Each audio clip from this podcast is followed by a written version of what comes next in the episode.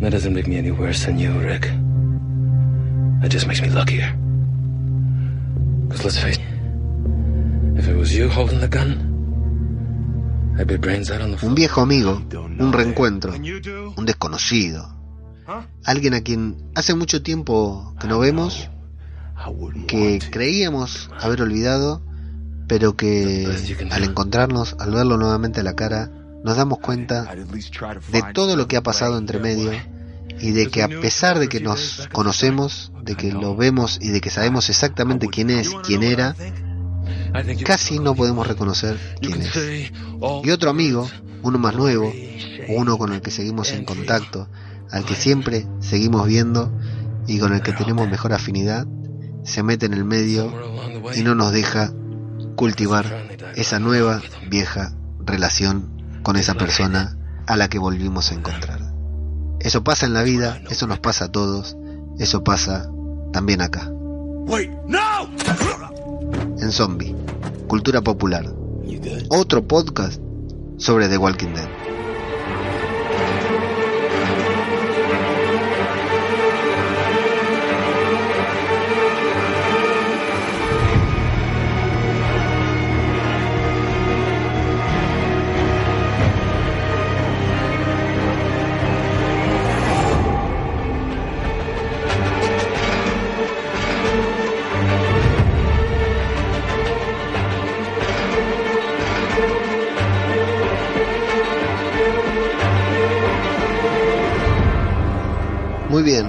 Amigos, sean muy bienvenidos a una nueva entrega de Zombie, Cultura Popular, el podcast de Radio de Babel en el que vamos a hablar del tercer episodio de la octava temporada de The Walking Dead, titulado nada más ni nada menos que Monster. ¿Quiénes son los monstruos de este episodio? Bueno, no son los zombies, vamos a intentar descifrarlo y va a quedar en claro enseguida.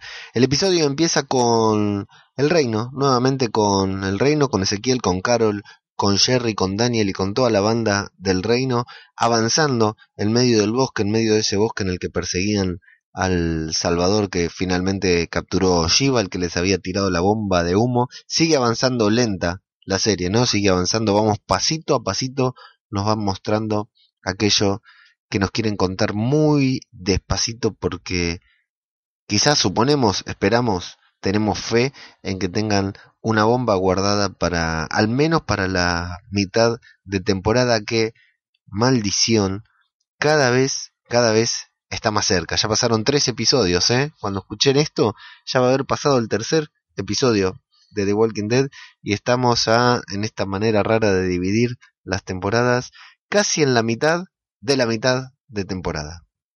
Decíamos que están escuchando la radio, misma escena que como termina el episodio anterior, en el que escuchan que los salvadores ya están alertados de su presencia y que vienen a por ellos. No solo están escapando, están retirados, sino que no solo están alertados, sino que también vienen a enfrentarlo.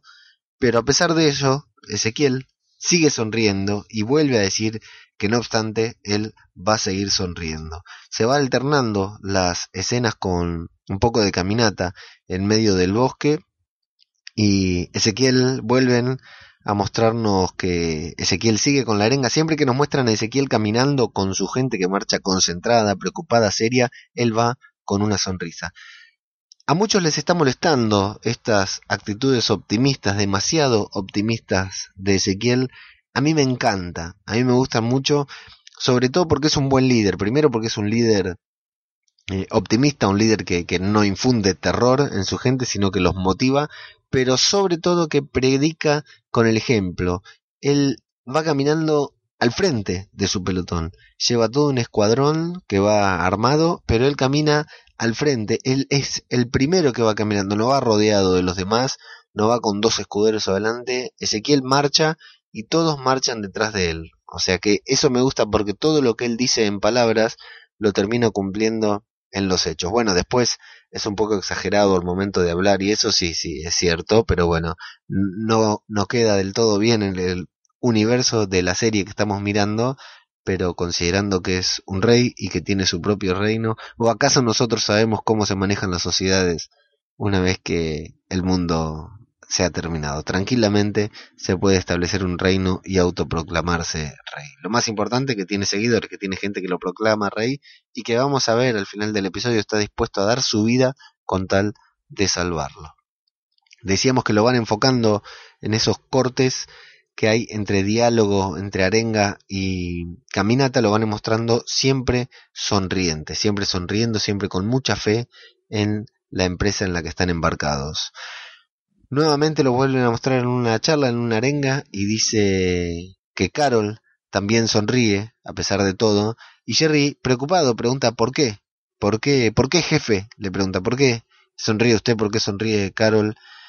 Vuelven a mostrarlos la caminata, pero esta vez la sonrisa de Ezequiel desaparece y se preocupa. Se le ve un tono de preocupación y acá escuchamos de lejos, vemos que, dejan de caminar, que empiezan a levantar las manos y se escuchan los silbidos, aquellos silbidos que escuchamos en el episodio en el que se presentó Negan con todos los salvadores en el final de la sexta temporada, cuando son rodeados por esa centenar de salvadores alrededor que todos se nos cayeron la, la, la boca al piso de, la sorpresa que nos dio ver a esa innumerable cantidad de salvadores rodeándolos a todos y todos silbando, todos haciendo ese silbido que la verdad esta vez cuando lo volví a escuchar me volvió a generar esa sensación que habíamos sentido en aquel episodio. Y bueno, están rodeados, los encuentran de frente, levantan todas las manos, todos, tanto el rey como los su ejército, su tropa levanta las manos y se entregan, se rinden ante el silbido ante la numerosa fuerza de los salvadores, que no parecen ser muchos más que ellos, pero parece o nos quieren hacer creer que los tomaron por sorpresa. Pero ahí nos vuelven a cortar a la charla de Ezequiel respondiendo a la pregunta de Jerry cuando le dice por qué sonríe. Le dice ellos pueden ser más, pero nosotros tenemos estrategia.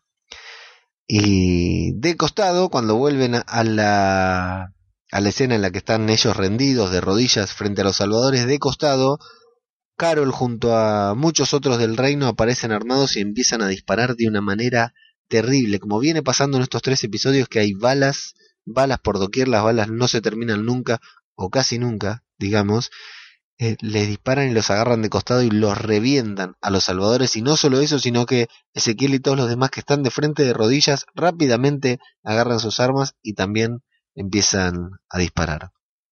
Así que caen todos los salvadores y ahí con todos los salvadores caídos, muertos, con todos sus adversarios tirados, Ezequiel dice que tiene la esperanza, quizás imprudentemente, que si han llegado hasta aquí y que se respetan el plan y se atienen a, las reglas que ellos mismos están eh, programando para cumplir a lo largo del plan, alcanzarán su objetivo sin perder a uno solo de ellos. Tiene, tiene fe, es optimista y cree que si respetan el plan, si hacen todo lo que tienen que hacer, si todos actúan con convicción, no hará falta que muera nadie más. Y ahí está lindo porque en esa arenga se lo ve a, Daniel, al, rubio, pelirrojo, no sé qué es, que, que baja la cabeza, se lo nota que, que, las palabras de Ezequiel lo llenan y tiene la necesidad de mirar a Jerry, se miran cara a cara con Jerry como diciendo, qué bueno lo que está diciendo este hombre, es cierto, vamos a hacerlo y no vamos a perder a ni uno de los nuestros en todo este camino.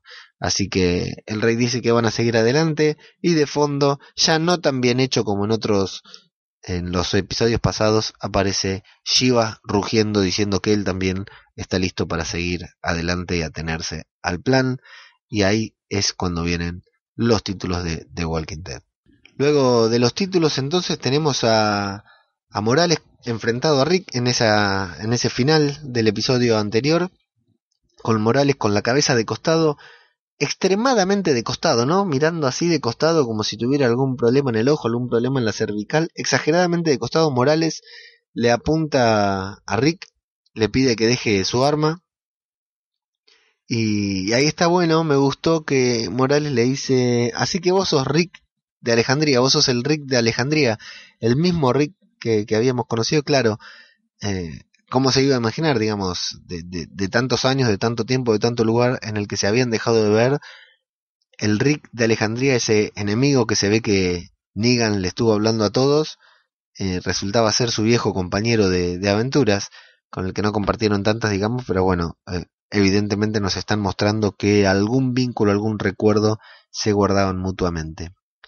Y ahí me gusta porque no me acuerdo qué es lo que le dice exactamente Rick, como para convencerlo, como para decirle que, que, baje el arma, que recuerde que, que, ellos están juntos. Y ahí Morales le dice, no, no escuchaste lo que dije, sé quién sos, te vi en el espejo. Cuando Rick se estaba mirando en el espejo, Morales, en el capítulo anterior, cuando frente al espejo que estaba sobre la cuna de Gracie, Rick se miraba ahí como no entendiendo qué le había pasado para convertirse en eso, y Morales lo estaba viendo también, y fue lo mismo que él. Dice, te vi, sé quién sos, te vi en el espejo, y no fue un recuerdo, porque en el momento en ese que te vi, que te estaba viendo, me di cuenta que hicimos el mismo viaje, que ambos hicimos el mismo viaje. Desde allá, desde Atlanta hasta acá, hasta donde están ahora. No somos los mismos. Y primer momento en el episodio en que Morales le dice, somos monstruos. Queriendo decir que, claro, así como Rick se miraba en el espejo y decía, ¿qué pasó conmigo? Acabo de matar al padre de una nena, acabo de dejar una nena huérfana. Morales decía, lo mismo. Dice, te vi ahí y me di cuenta que no eras el mismo, no eras aquel Rick. Si bien sos el mismo, nosotros ahora somos dos personas distintas. Que Morales también tampoco era ese hombre bueno y de familia que Rick había dejado atrás y al que le había regalado un arma. Eh, le dice que no lo van a matar porque tanto él como la viuda como el rey son trofeos, se los tienen que entregar a Negan. Y a Rick ahí le vemos, nuevamente hay que valorar la, la actuación de Andrew Lincoln sin decir eh, muchas palabras, sin, sin hablar en ese momento cuando es un monólogo de Morales, Rick eh, se lo ve desconcertado, se le ven los ojos diciendo qué hago, para dónde salgo y, qué es lo que va a pasar, se lo ve realmente con, poca convicción, no con la seguridad con la que alguna vez le dijo a Negan te voy a matar, sino que está ahí y no sabe exactamente cómo va a seguir la, la, situación. Mientras tanto afuera, en el mismo lugar en el que están ellos, ya definitivamente confirmado, si no fuera que, que ya lo confirmamos en el episodio pasado, siguen los tiroteos, eh, nos muestran un par de zombies en primer plano comiendo salvadores, y hay zombies que se despertaron, están comiendo salvadores, y le avisan mientras están intentando avanzar eh, frente a los de a la alianza, a la coalición de Alejandría y Hilltop, les avisan que Morales les dijo a todos que vayan adentro. Evidentemente Morales tenía algún cargo de poder, no solo estaba ahí arriba, sino que además por radio le avisó a los salvadores y esto era algo que a mí no me había quedado claro cuando dijo ya le avisé a los salvadores que vengan, eran a esos salvadores, a los que estaban ahí en el, en el patio, a los disparos, afuera. Se dan vuelta, dejan de disparar, algo que les parece raro a Tobin y a Scott, dicen dejaron de disparar, no, dejaron de dispararnos a nosotros. Se dan vuelta, apuntan hacia adentro y empiezan a avanzar a entrar porque Morales les había dicho que los quería adentro a todos porque adentro estaba Rick y era al que tenían que capturar y empiezan a disparar. La verdad que ahí no entiendo a quién le disparan, si le disparan a, los que a los zombies que se convirtieron porque atrás de ellos no había nadie, que yo sepa, no había gente de Alejandría ni de Hilltop. Así que me imagino que le están disparando a zombies, pero retroceden o avanzan hacia atrás disparando como si hubiera algo, la verdad que ni, ni idea a qué le disparan, pero bueno, se meten nuevamente en ese lugar en el que estaba Rick buscando las armas. En ese, en ese momento del alto fuego se ve que los de Alejandría no, no les disparan cuando se dan la vuelta, cuando quedan de espaldas a ellos no les quieren disparar, o no sé, no lo siguen, no sé qué pasa, pero lo que vemos es que Eric y Aaron se alejaron del grupo, están alejados de, ese edificio en el que está sucediendo el enfrentamiento, y si bien no están muy lejos, ni siquiera se escuchan disparos, no se escucha ruido, nada. Se alejaron y Eric le pregunta si es muy grave lo que le pasó. Había recibido un disparo en el episodio anterior y Aaron le dice que la bala salió, que tiene, hay orificio de salida, así que, que eso es bueno. Pero bueno, a Eric lo vemos realmente que, que está de última, que está perdiendo mucha sangre. Aaron quiere llevarlo a Hilton para que lo cure, para que lo curen ahí al reino, quiere llevarlo para que lo curen, pero Eric le dice que no, que no van a ir a ningún lado. Y comienzan en cierta forma a despedirse. Aaron quebrado, llorando, le dice que lo siente, lo siento mucho. Y Eric, muy bien, con mucho sentido del humor, le dice, ¿qué? ¿Sos vos el que me disparaste? No, yo no te disparé. Entonces, ¿por qué me pedís perdón? Digamos, una cosa así, pero muy, muy gracioso Eric lo que le dice. Y bueno, luego de despedirse un poco y de hablar algunas palabras, de decirle que, que Aaron le pide perdón porque él lo forzó a luchar, porque él no quería. Y Eric le dice, bueno, yo no quería hasta que quise, ahora estoy acá porque quiero realmente, porque es así y le pide que vuelva porque lo necesitan. Aaron no quiere, pero le dice, bueno, vos sabés que realmente te necesitan Y ahí vemos que aunque no lo hayan mostrado del todo bien en la pantalla, Aaron ha tomado cierta importancia, o sea, lo sabemos, lo damos por hecho que ha tomado cierta importancia para todo el grupo, tanto por el grupo de Alejandría como para Rick.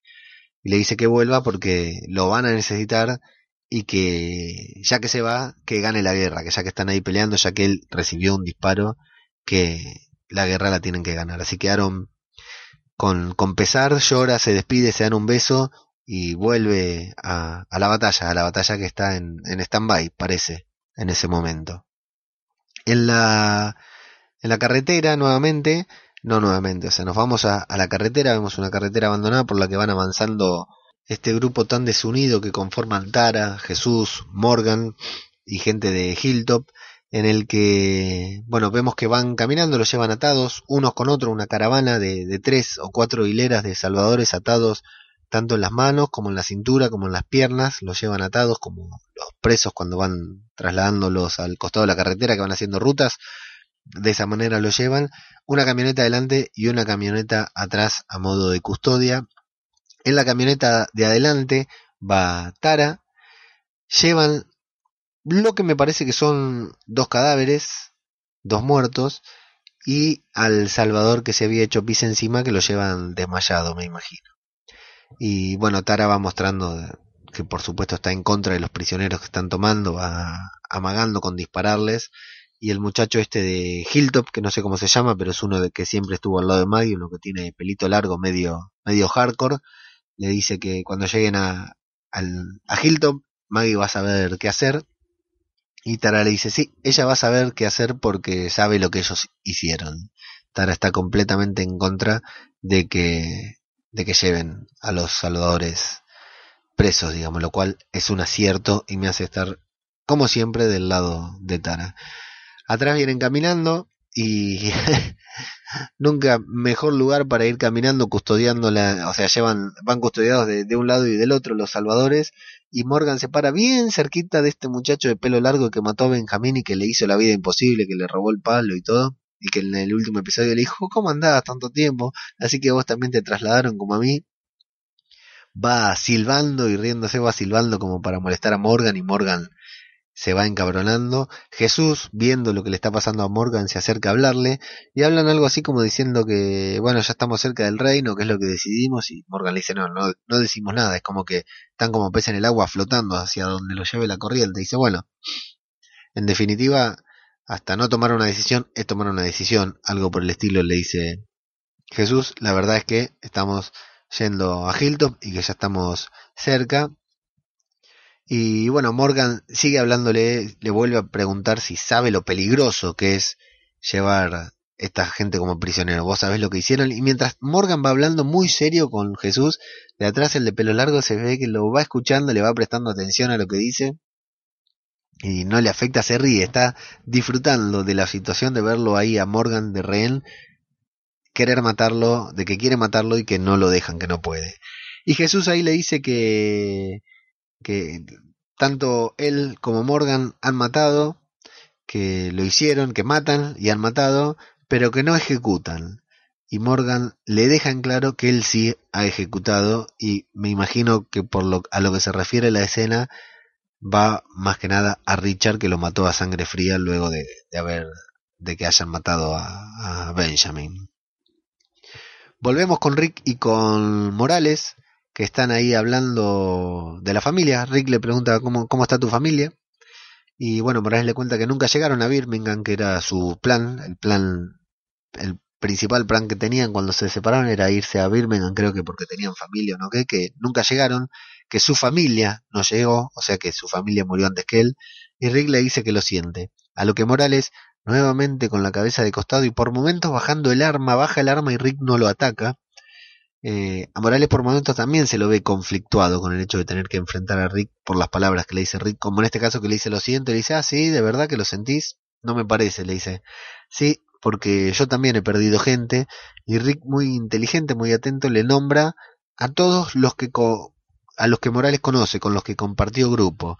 Le habla de Lori, por supuesto, le habla de Andrea, le habla, no recuerdo si le nombra alguno más, antes de mencionarle a Glenn, en quien hace especial hincapié que era una duda que andaba dando vuelta en las redes sociales, que, que, que iba a pensar Morales cuando se enterara de que Negan reventó a palazos a Glenn. Bueno, Morales no le afectó demasiado. Le dice que le hace especial hincapié en Glenn, que Negan lo mató, lo hizo poner de rodillas y le aplastó la cabeza con el bate delante suyo y delante de su mujer. A lo que Morales se sorprende, ahí es el primer golpe bajo que recibe Morales que dice no sabía que tenía esposa. Claro, porque lo conoció Glenn era un inocente jovencito.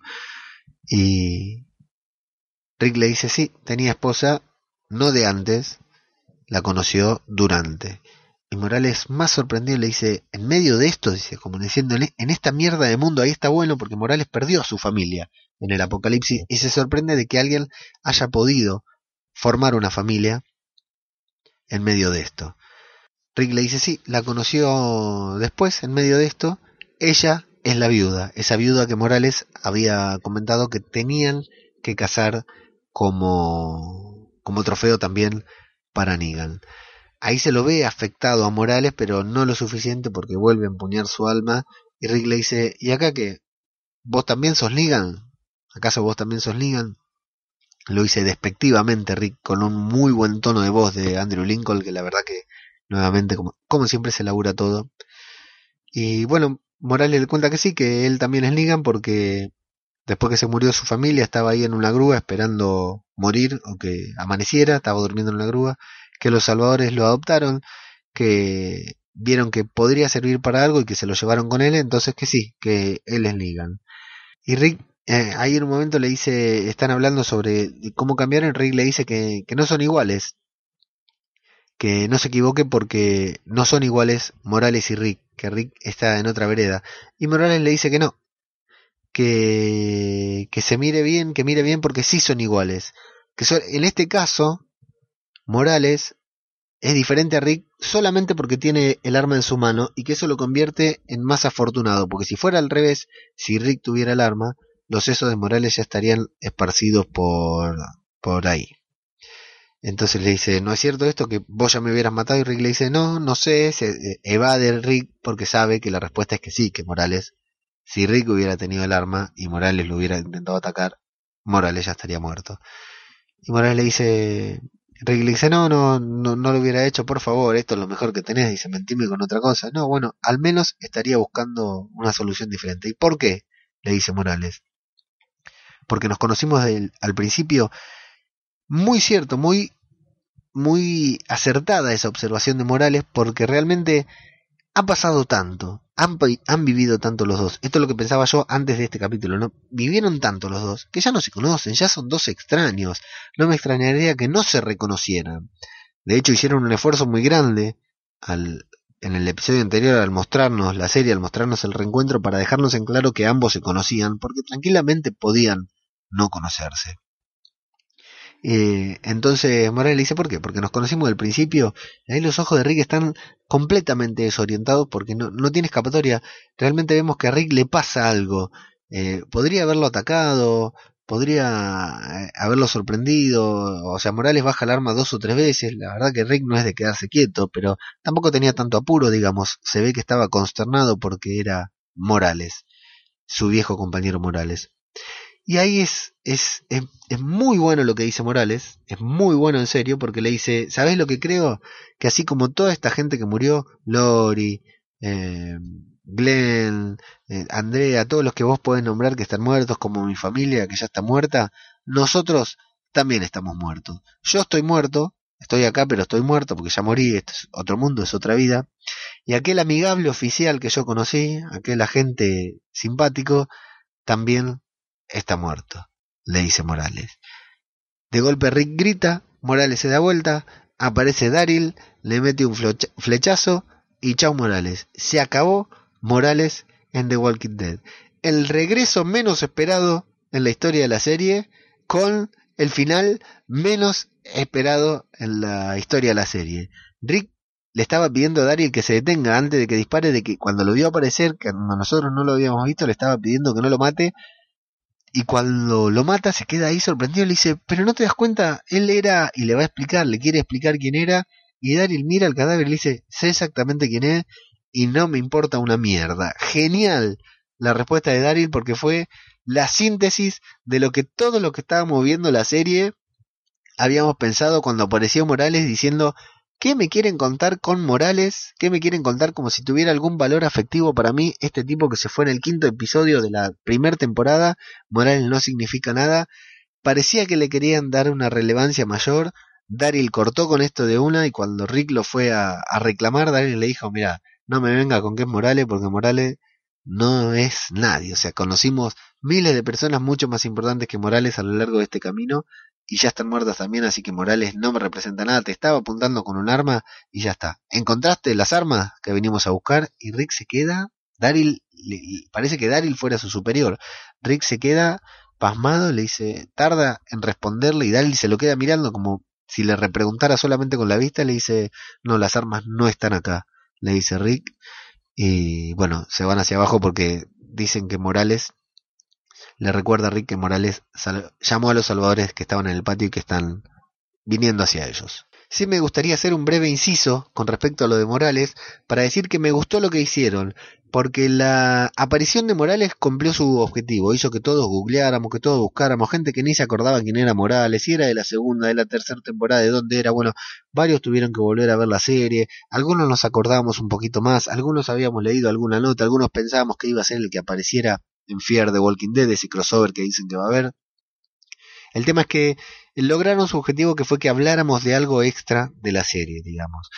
Y cuando apareció Morales, todos, algunos, los más exigentes, los que somos más exigentes con la serie, suponiendo que yo sea uno de los más exigentes, decíamos, bueno, ¿para qué lo traen?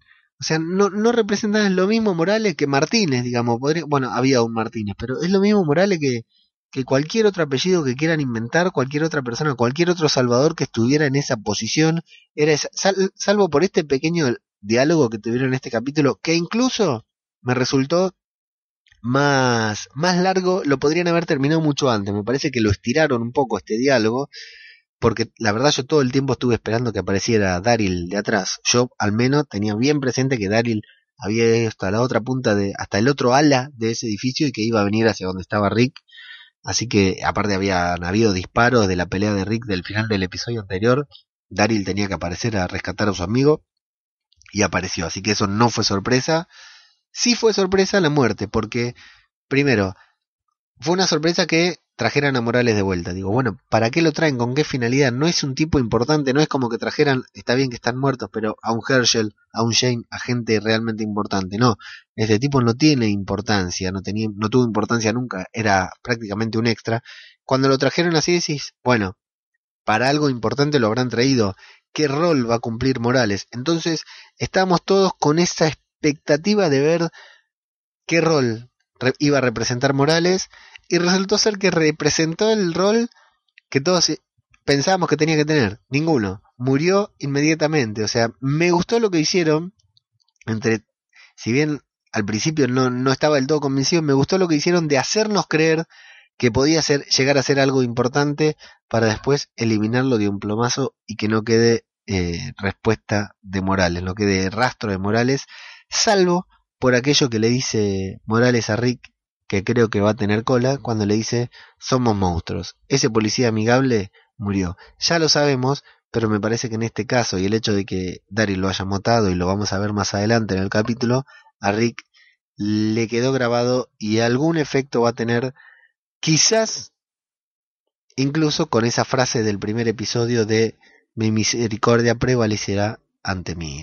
El episodio nos lleva nuevamente a la carretera en donde van trasladando a los salvadores y nuevamente a este pseudo enfrentamiento entre Morgan y el muchacho, el extraño de pelo largo, que le dice, ¿sabes qué? Desde que te vi allá te estoy mirando y hay algo raro en vos, le dice, la te veo como que la armadura se te hubiera achicado. Y en ese momento también está bueno, el, atrás de la acción está Diane, la chica, la Katniss Everdeen del reino, la que tiene el arco y la flecha, que en este caso va armada, porque también es buena tiradora, y le dice, y ella lo mira al pibe porque sabe a qué se refiere y sabe a qué va a hacer mención, y le habla claro de, de Benjamin, el pibe al que mató él, y le dice, ah, recién ahora me doy cuenta, no me digas que es la misma armadura del, del chico ese que se murió.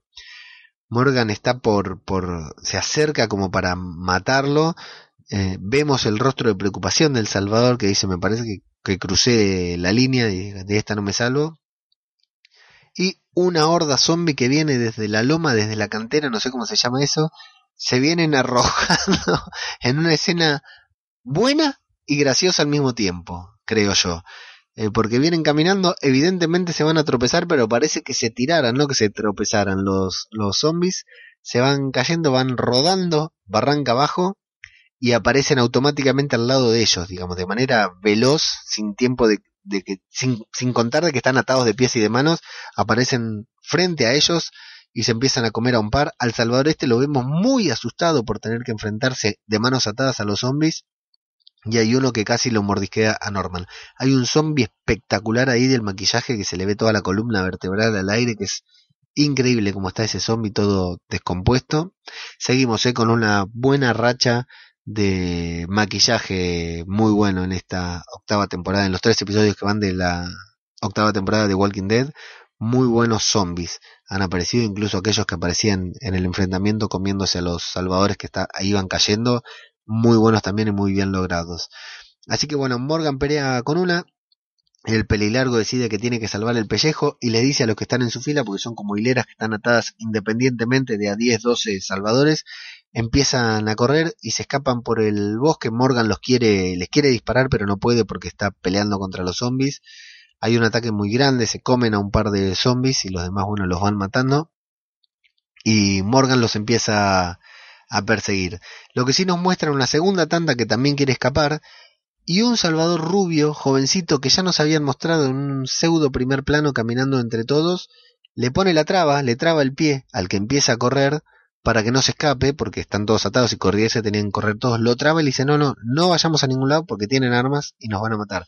Ese Salvador es la clave, ese Salvador es el Salvador que, que va a estar del lado de ellos y los va a ayudar en algo porque por algo lo mostraron.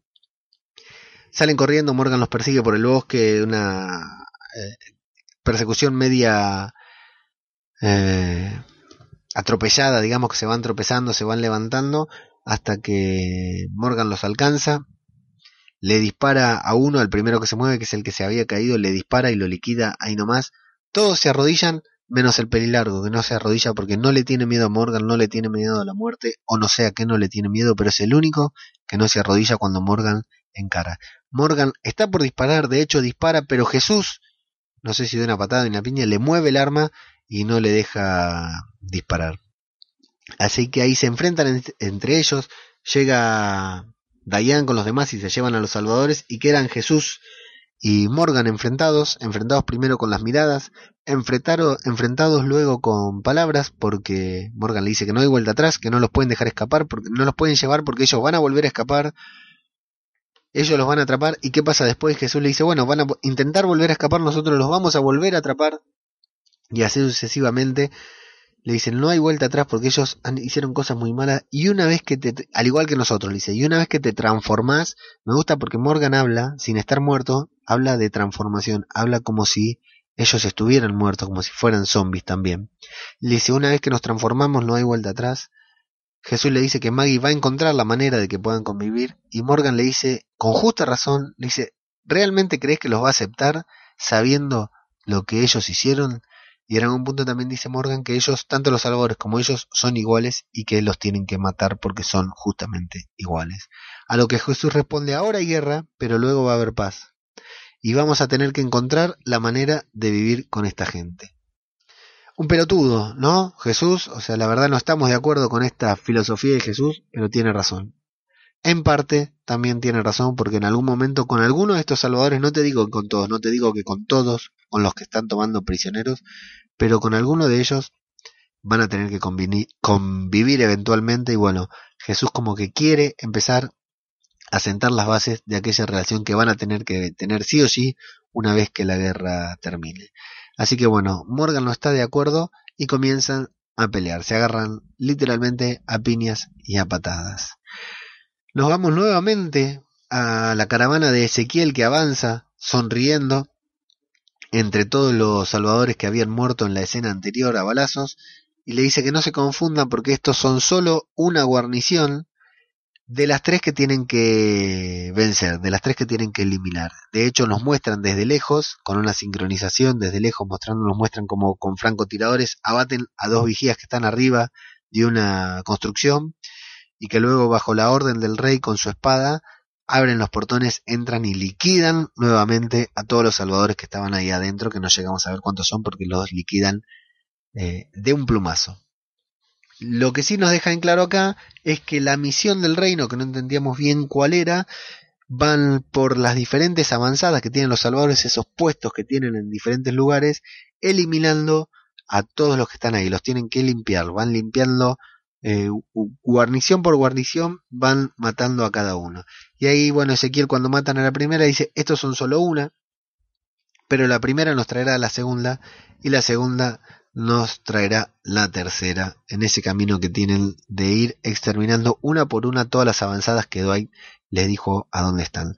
Y ahí nos muestran eh, en la tercera que están refugiados atrás de, de, unos... vemos un grupo de salvadores que va corriendo, no sé a dónde, porque van corriendo sin protegerse, no los vieron llegar ni nada, pero van corriendo por ahí por el medio y de atrás de unas cajas, de unas barriles, de todas de todo tipo de trincheras aparece la gente del reino a los balazos limpios. Hermosa escena de balazos, de tiros, de disparos que suenan muy bien. Los disparos de este capítulo tienen un sonido maravilloso y incluso está muy lindo el detalle porque nos muestran a Carol que está apuntando, no es que se levanta directamente y, dispara, sino que se toma unos segundos como para apuntar y dispara cuando tiene el blanco bien fijado, digamos. Eso lo vemos en una fracción de segundos, pero está bueno.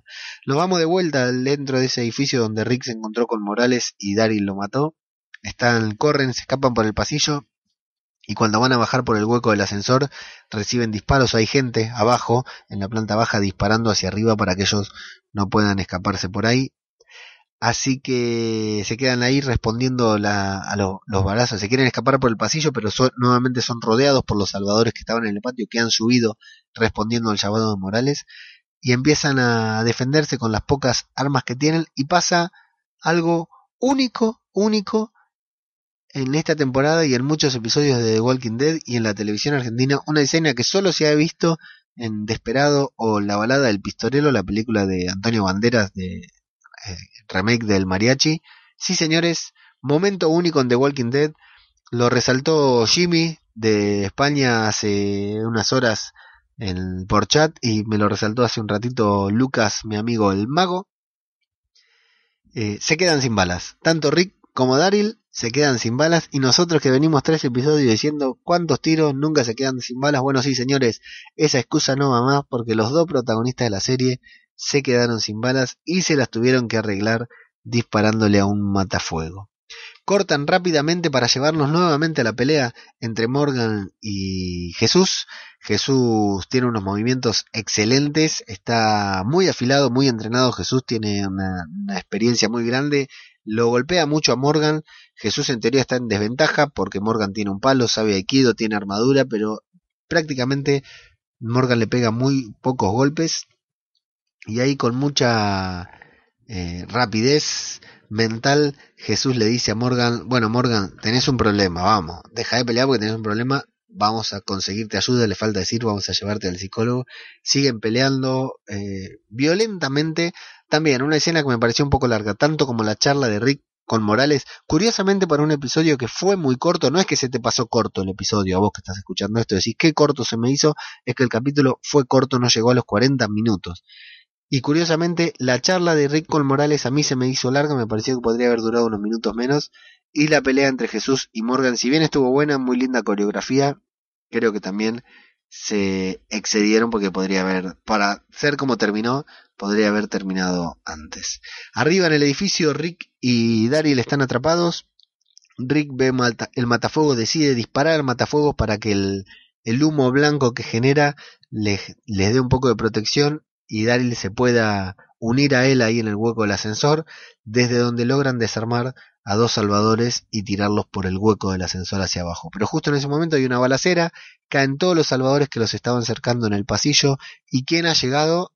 Aaron al rescate, tal como le dijo Eric, Aaron anda porque te necesitan para ganar y es él quien salva la vida de Rick y de Daryl que ingresan justo cuando ellos dos estaban cercados y sin balas, así que Aaron, bien hecho amigo, nuevamente le ha salvado las papas del fuego a Rick. Jesús en la pelea logra quitarle el palo a Morgan, le da algunos golpes certeros y se consagra ganador de la pelea, aunque demostrando humildad le devuelve el palo a Morgan y Morgan inmediatamente en un solo movimiento estuvo a punto de degollarlo. Yo me asusté porque creí que lo había matado. La primera vez que, el día que vi la serie, pensé que lo había matado, que se lo había insertado, pero no.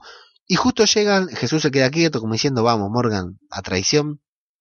Llega Diane, llega Tara, llegan un par del reino y Morgan eh, sale del trance. Le dice, ¿qué? como si hubieran estado hablando, como si no entendiera qué es lo que había pasado. Morgan está terriblemente loco, igual que como cuando le mataron a su hijo.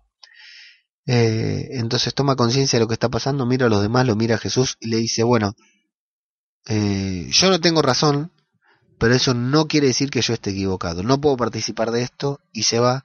Tara lo interrumpe solamente para dejarle en claro a él y a Jesús que Morgan tiene razón, que a esos tipos no se los puede dejar vivos y Morgan decide irse. ¿A dónde se va? No lo sabemos, pero decide no participar porque no puede ser cómplice de dejar presos, a, de tomar prisioneros a los salvadores, aunque se da cuenta que el hecho de, su conducta lo está trayendo, como dijo Jesús, problemas porque se estaba peleando con uno de su mismo bando.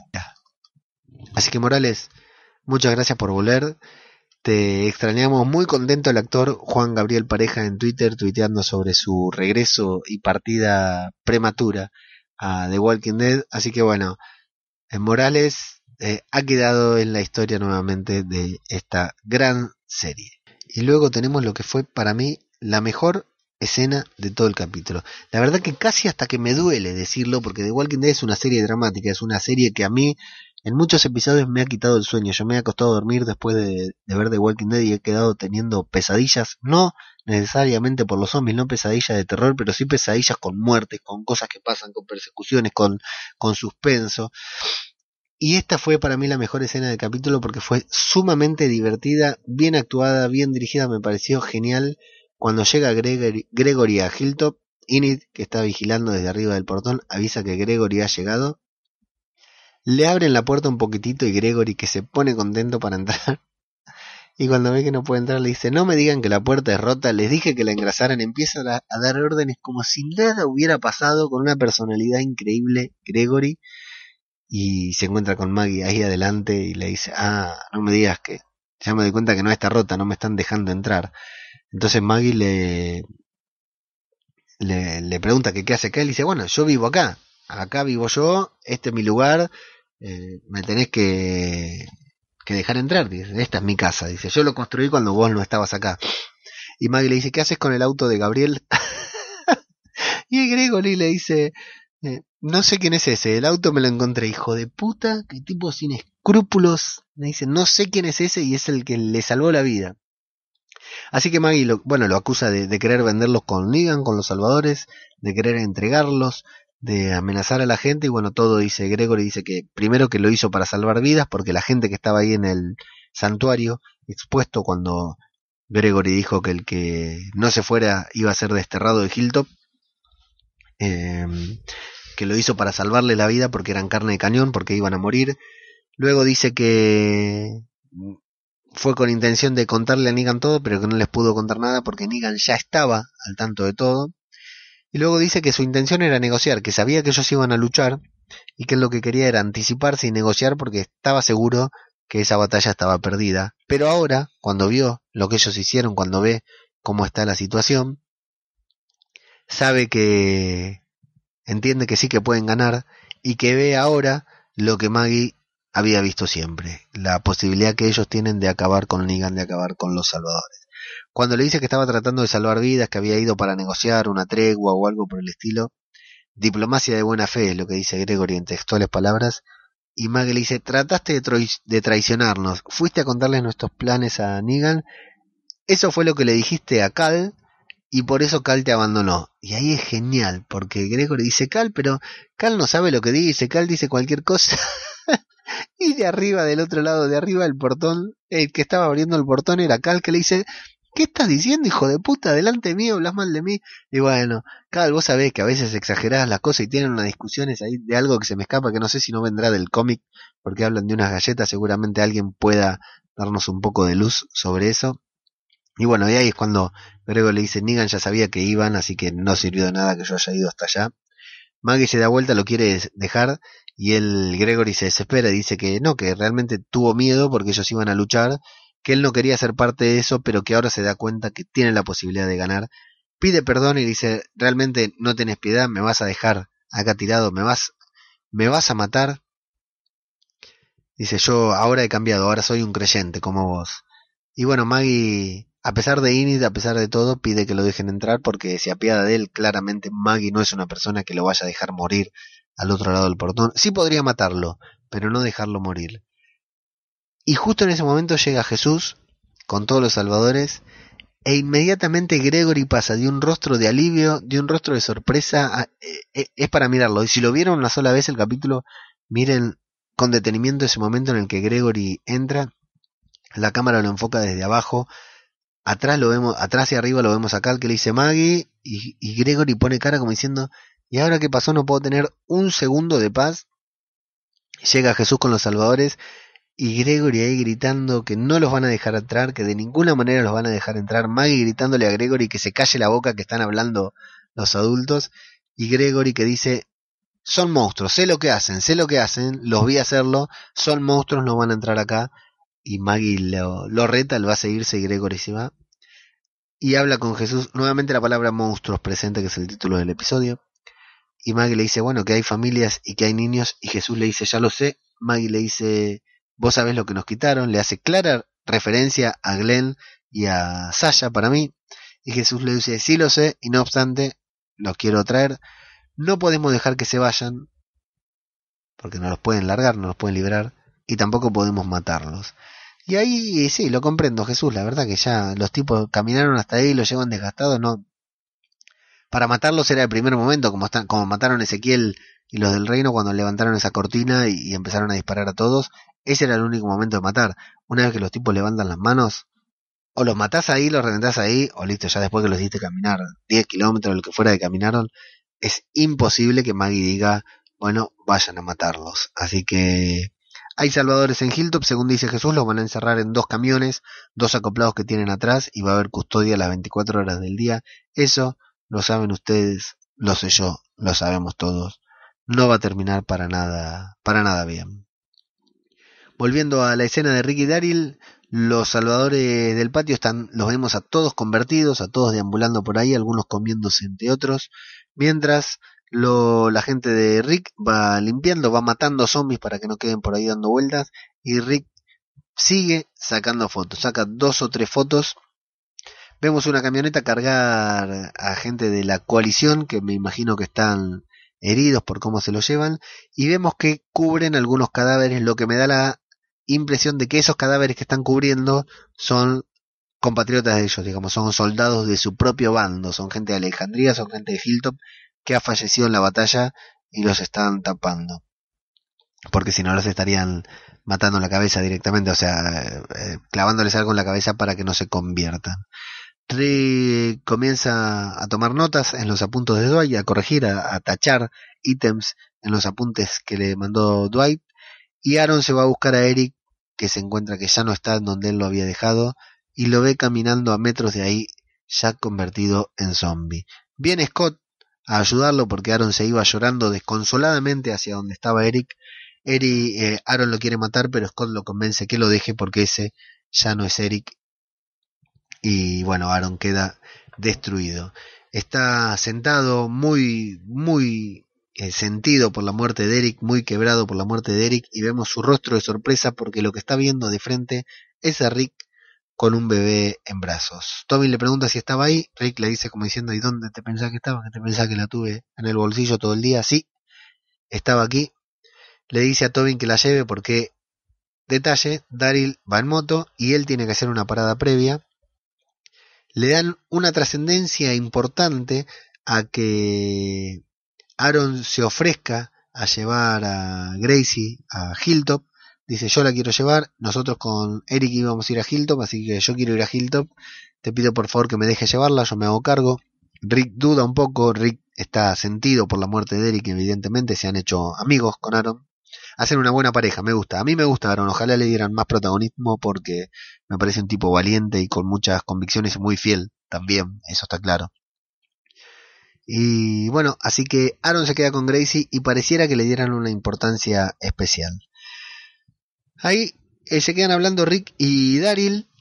Y Rick, eh, le dice que está seguro que querés ir a hablar solo con ellos. Sí, sí, así es. Bueno, si tardás mucho yo te voy a buscar. Ese es el plan cuando reciben el balazo de este Salvador que había quedado vivo por ahí. Y acá quiero hacer hincapié en lo que yo creo que Rick se está por ir a ver a los basureros, a los chatarreros, a Javis. Se está yendo a ver a ella y para ella son todas las fotos que sacó. Le va a mostrar que los salvadores no existen más. Que el contrato que ella firmó con Legal perdió vigencia porque los salvadores están destruidos. Para mí, para eso son todas las fotos que Rick está tomando porque las tiene ahí en el asiento del auto, las tiene preparadas y dijo que se tiene que ir a hablar con alguien y Daryl desconfía, le dice, bueno, si tardás mucho yo te voy a buscar y Rick le dice, ese es el plan. Rick se está yendo a hablar con los chatarreros para convencerlos de que se pasen a su lado, porque si no, los van a, van a ir a por ellos también. Creo que ese es el plan que tiene Rick. Destruir a Negan y mostrarle a los chatarreros de que Negan no tiene ninguna forma de cubrirlos, de ayudarlos, si Rick, Alejandría, Hilltop deciden ir en contra de ellos. Bueno, reciben el disparo y se cubren, le hablan, le dicen, bueno, vos estás solo, no vale la pena que te hagas matar, si salís de ahí te doy mi palabra de que eh, te doy un auto y te podés ir solo, vas a poder vivir. Y el Salvador este que había quedado ahí le dice, ¿y por qué voy a confiar en vos? Y Rick le dice, bueno, hay muchas cosas que hoy en día no tienen valor, pero la palabra de un hombre algo tiene que contar, ¿verdad?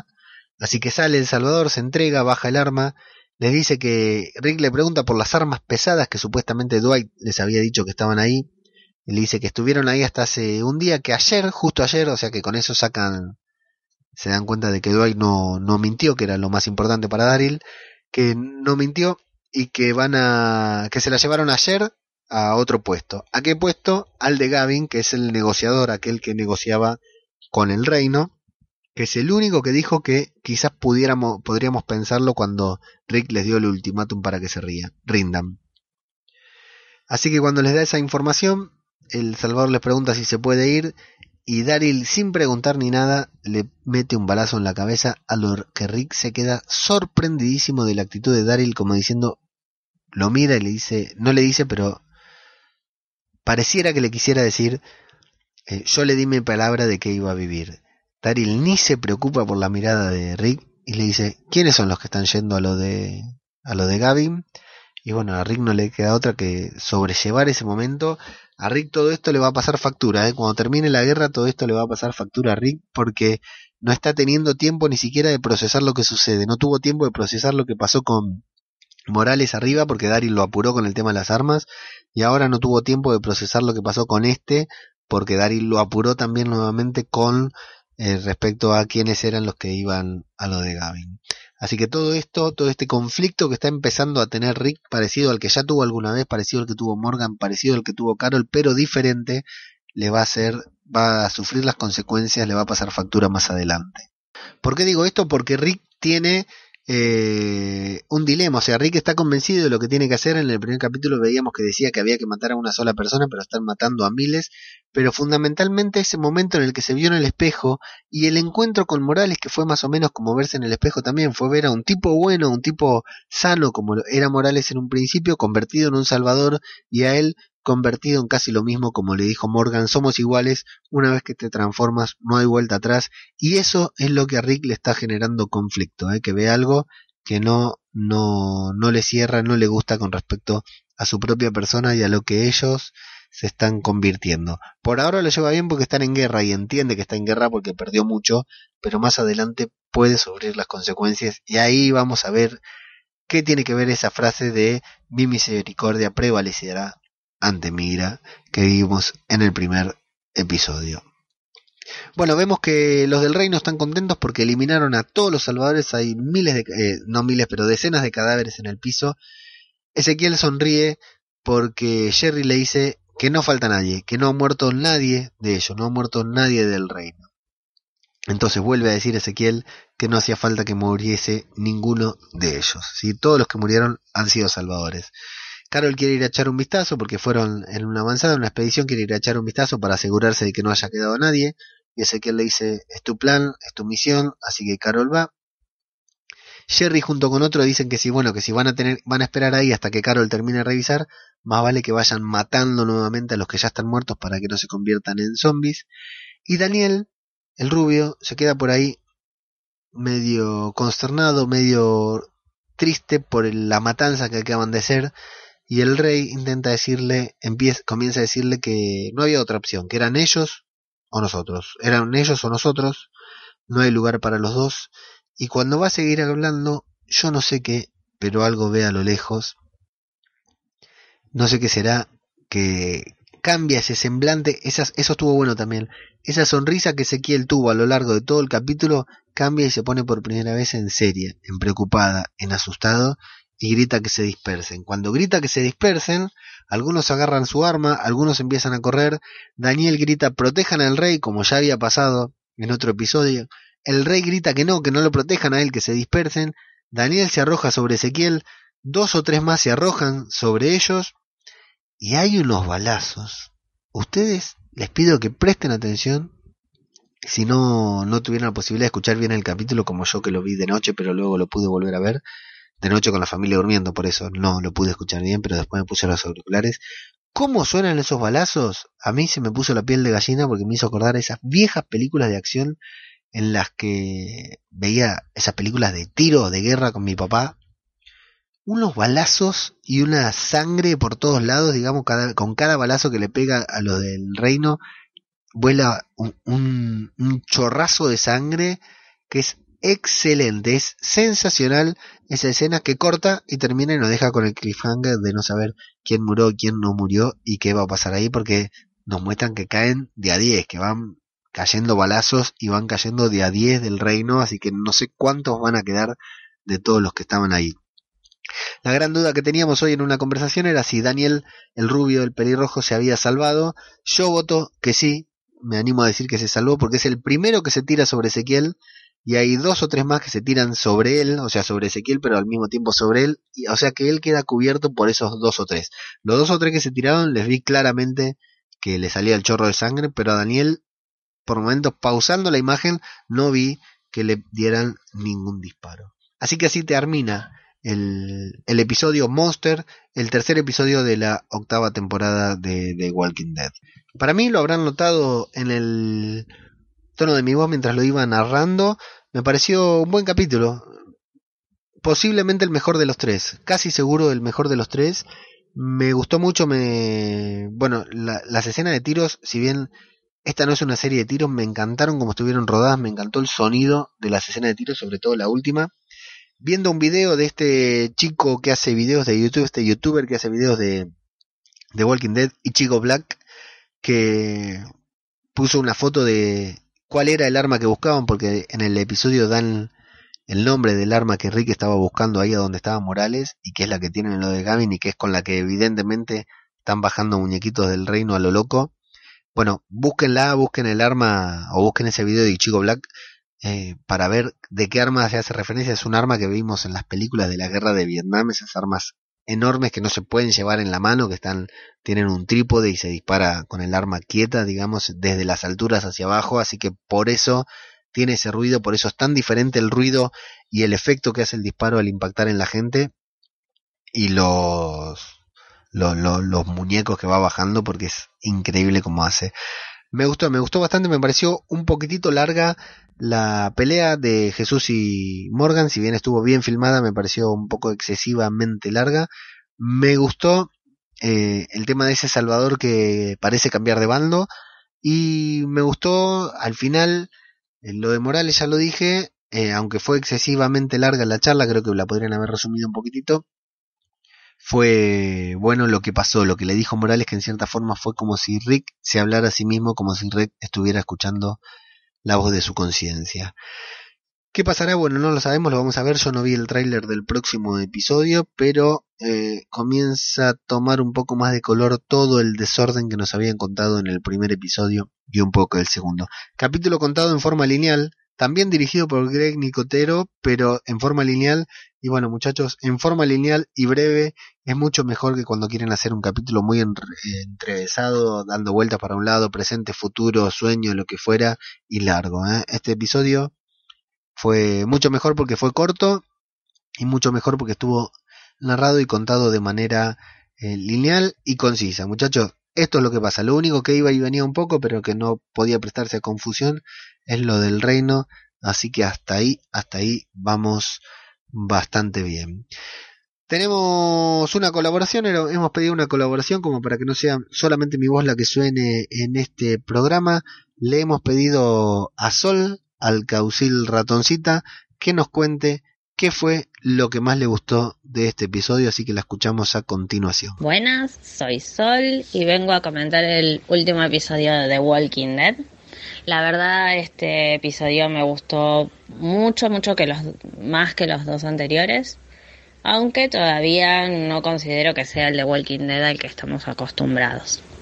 Me gustaron mucho, mucho, mucho las escenas y las estrategias eh, de Ezequiel, al aire libre, en el bosque, y cómo convence a Carol de que tiene que sonreír, porque eso infunde valor a, eh, a la gente que está peleando con ellos.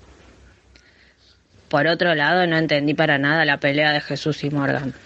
No, no, no. Y fue un hola y adiós para nuestro querido amigo Morales, que se despidió en este episodio por otro lado, bueno, tenemos a Gregor, que fue a pedir asilo, y lo aceptan. Em, lo aceptan así de onda. Sí, vení, quédate, vení, gasta recursos.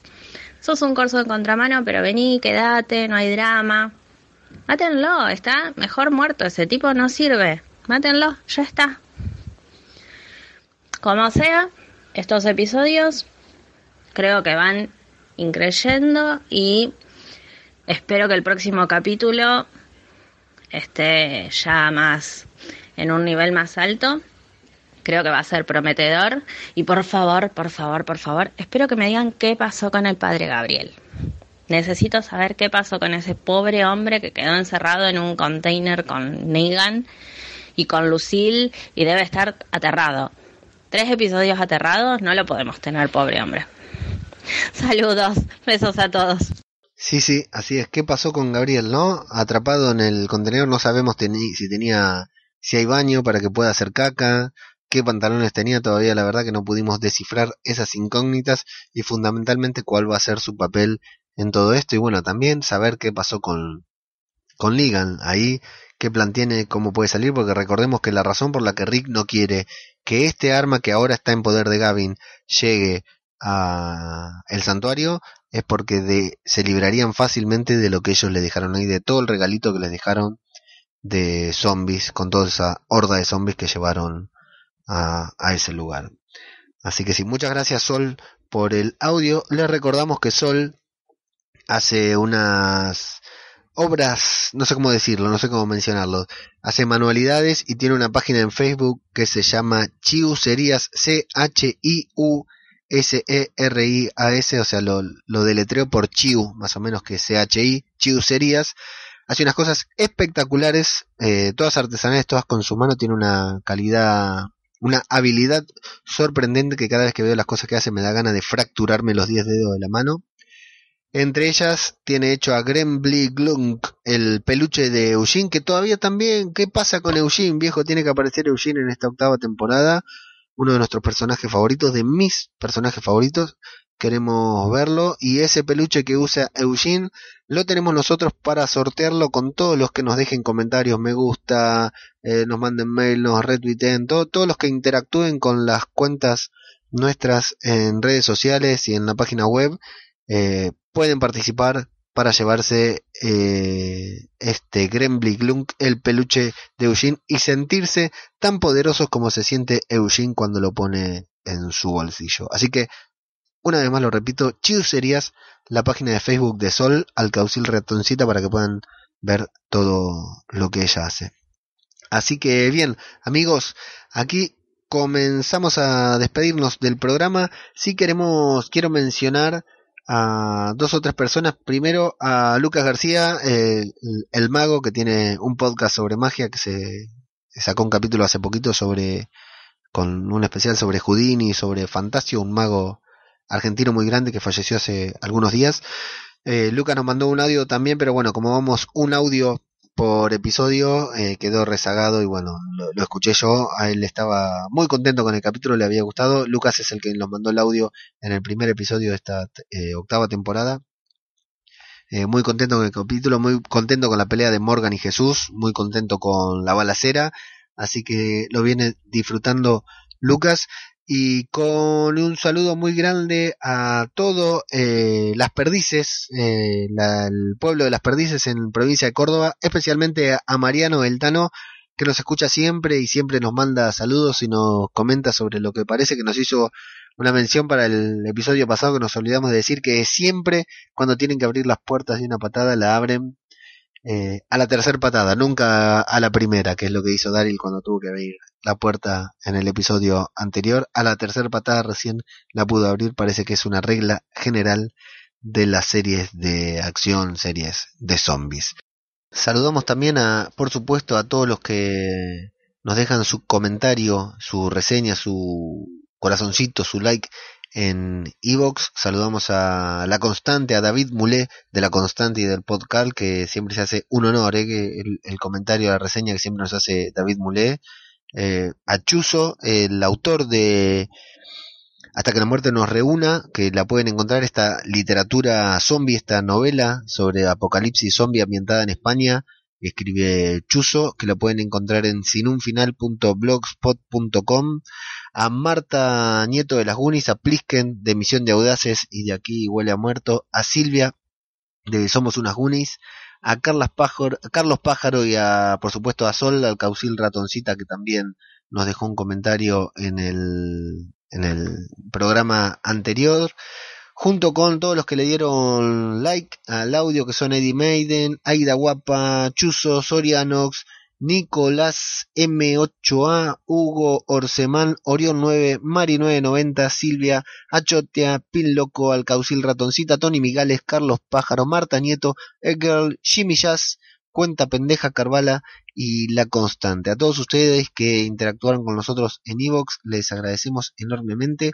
y un agradecimiento especial a todas las páginas de Facebook de fanáticos de The Walking Dead que en estos últimos días empezaron a, difundir, a compartir el programa y a comentarlo, a darle corazoncito a todos los que llegan a nosotros a través de la página de Facebook. La verdad que estamos consternados. El último episodio, en la review del episodio 02, ha levantado más de 300 escuchas Así que la verdad estamos sorprendidos. Le agradecemos mucho a los chicos de la página de Facebook. Eh, déjenme ver el, nombre. The Walking Dead Argentina Oficial. Eh, otra página que se llama The Walking Dead y de Walking Dead, bueno, todas se llaman The Walking Dead, hay tres o cuatro páginas de Facebook que nos están, están compartiendo el programa, la verdad, bueno, agradecidos, sorprendidos y, bueno, el, el, reconocimiento a ustedes por eh, las escuchas que cada día de este podcast van subiendo un poquitito más, así que muchas gracias. Así que bien, amigos, hasta aquí hemos llegado. Recuerden que nos pueden seguir en nuestros canales habituales. En Facebook nos encuentran como Zombie Cultura Popular o como Radio de Babel directamente. En Twitter solamente la cuenta de Radio de Babel. Recuerden comentar, participar, dar me gusta o lo que fuera para eh, participar por el sorteo de Grenby Glunk. la página web en donde pueden encontrar todos los programas es diariodebabel.com barra radio y a mí me encuentran como ajeno al tiempo en todas las redes sociales. Así que les agradecemos por haber escuchado hasta acá. Esperamos ansiosamente la salida de Aquí huele a muerto mañana. Arderás por esto seguramente el miércoles. El podcast eh, creo que sale mañana también. Sí, de. Uh, no se pierdan, si no escucharon el podcast, la teoría de Nadia Guni, de Nadia de las Gunis, que eh, participa del podcast, la teoría que tiene sobre las armas que ya quedó media eh, deshecha con lo que pasó en este capítulo y, el hecho de que sepan a dónde estaban las armas, pero tiene una teoría sobre cuál eran las armas que, que tenían, que la tiraron en el podcast, cuál era el arma que guardaban en este último piso, muy, muy interesante, que tenía mucho que ver con Gracie, esta bebé que no sabemos qué papel va a cumplir. Así que, bueno, esperamos por... Aquí huele a muerto, por Arderás por esto, esperamos por la tertulia zombie, esperamos por el podcast, esperamos, seguimos esperando a los droides y si ustedes conocen, tienen o escuchan algún podcast sobre The Walking Dead, no se olviden de mencionárnoslo, de hacernos llegar porque nosotros lo queremos escuchar, lo queremos mencionar y lo queremos compartir también en este podcast para que todos tengamos más oyentes, más escuchas y seamos todavía mucho más felices y satisfechos al hacer esta payasada que estamos haciendo aquí analizando una serie de zombies como si fuera un programa de política. Así que les agradecemos, nos escuchamos la próxima semana y en el transcurso de la semana nos leemos en las redes sociales. Como siempre, esto fue Zombie Cultura Popular, otro podcast sobre The Walking Dead. Muchas gracias y hasta la próxima. Todos en la disco vinieron a verlo, no pueden negar lo que están sintiendo, es él. Que te lo está diciendo, es él. Que te agitó el cerebro. Todos en la disco no pueden creerlo, como vampiros todos se están derritiendo, es él. Lo que estás sintiendo, es él. Que te agitó el cerebro. Mírame, mírenlos como rebotan. La cosa nuestra está que explota. Boom, boom, boom la bomba. Agitan la flaca, agitan la gorda. En el barrio se supo todo. El Dante lleva el bombo. Como en la cancha el grito estalla. Se cae el techo, vuelan bombachas. Ey guacho, relájate. Ey guacho, se bate. No te hagas el pillo, rescatate. No te hagas el gangster. Rescatate. Este monstruo está creciendo. Se me empezó a deformar el cerebro. Como un niño alrededor del fuego. Veo cosas que no debo y me tripeo. Todos en la disco vinieron a verlo. No pueden negar lo que están sintiendo. Es él. Que te lo está diciendo. Es él. Que te quitó el cerebro. Todos en la disco no pueden creerlo. Como vampiros todos están derritiendo. Es él. Lo que estás sintiendo es él. Que te quitó el cerebro. Dale hasta abajo, hasta abajo, pregunta por mí. En el inframundo donde quema, yo soy VIP, bien pegadita como chicle, chicle, chicle para mí. Yo me subo si te subes en el tren del éxtasis. Dale, dale, que no pare, que no pare, dale duro, dale para adelante, dale sin parar. Que se acaba todo, que se acaba la noche. Si la tienes en tu mano, no la dejes escapar. Acelero y acelero y te llevo en un viaje loco que no vas a poder olvidar. Todos los monstruos levanten las garras, poniendo la cara como si fueran a acabar. Todos en la disco vinieron a verlo, no pueden negar lo que están sintiendo. Es él, que te lo está diciendo, es él, que te quitó el cerebro. Todos en la disco no pueden creerlo, como vampiros todos se están derritiendo. Es él, lo que estás sintiendo es que te quitó el cerebro. En la disco vinieron a verlo, no pueden negar lo que están sintiendo. Es él, que te lo está diciendo, es él, que te quitó el cerebro. Todos en la disco no pueden creerlo, como todos se están derritiendo. Es él, lo que estás sintiendo es él, que te quitó el cerebro.